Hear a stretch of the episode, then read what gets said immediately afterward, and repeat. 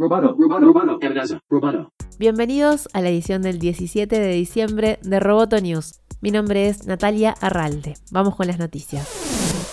Alphabet, la empresa matriz de Google, comunicó a sus empleados de Estados Unidos que perderán su sueldo y eventualmente serán despedidos si no cumplen con la política de vacunación contra el COVID de la compañía, según informó CNBC. El comunicado interno imponía a los empleados el deber de comunicar antes del 3 de diciembre su estado de vacunación y de tener que subir la documentación que lo demostrara. Los trabajadores allí tenían la opción de solicitar una exención médica o religiosa.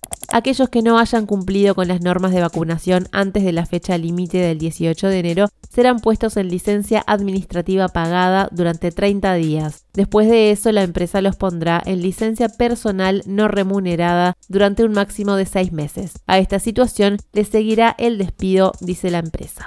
En Estados Unidos, Google está cumpliendo con la orden ejecutiva del presidente Biden, exige la vacunación de COVID-19 a los empleados de los contratistas federales.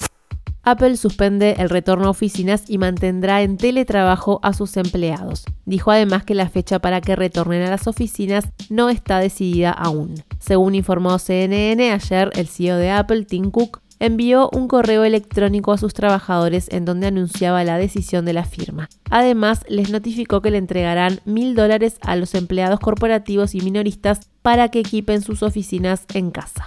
A un año de su exclusión de Wall Street, Pekín dio luz verde a China Mobile, la mayor operadora telefónica estatal, para la mayor salida a bolsa en Shanghái en una década. La mega oferta pública inicial de la Telefónica Estatal, que junto con la de China Telecom en agosto arrojarían una cifra total de unos 15.349 millones de euros, es una muestra más de los esfuerzos de Pekín por motivar a los grandes gigantes tecnológicos a cotizar en el mercado de valores de la China continental. Por el momento no se ha hecho oficial cuándo debutará en Shanghái. A pesar de que aún se desconoce el precio de las acciones, Bloomberg estima que saldrán a un valor de 4.400 millones de euros.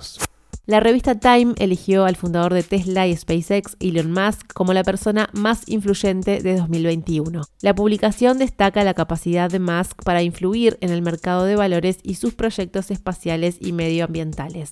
Con un movimiento de su dedo el mercado de valores se dispara o se desmaya. Un ejército de devotos está pendiente de cada una de sus palabras, escribió la revista.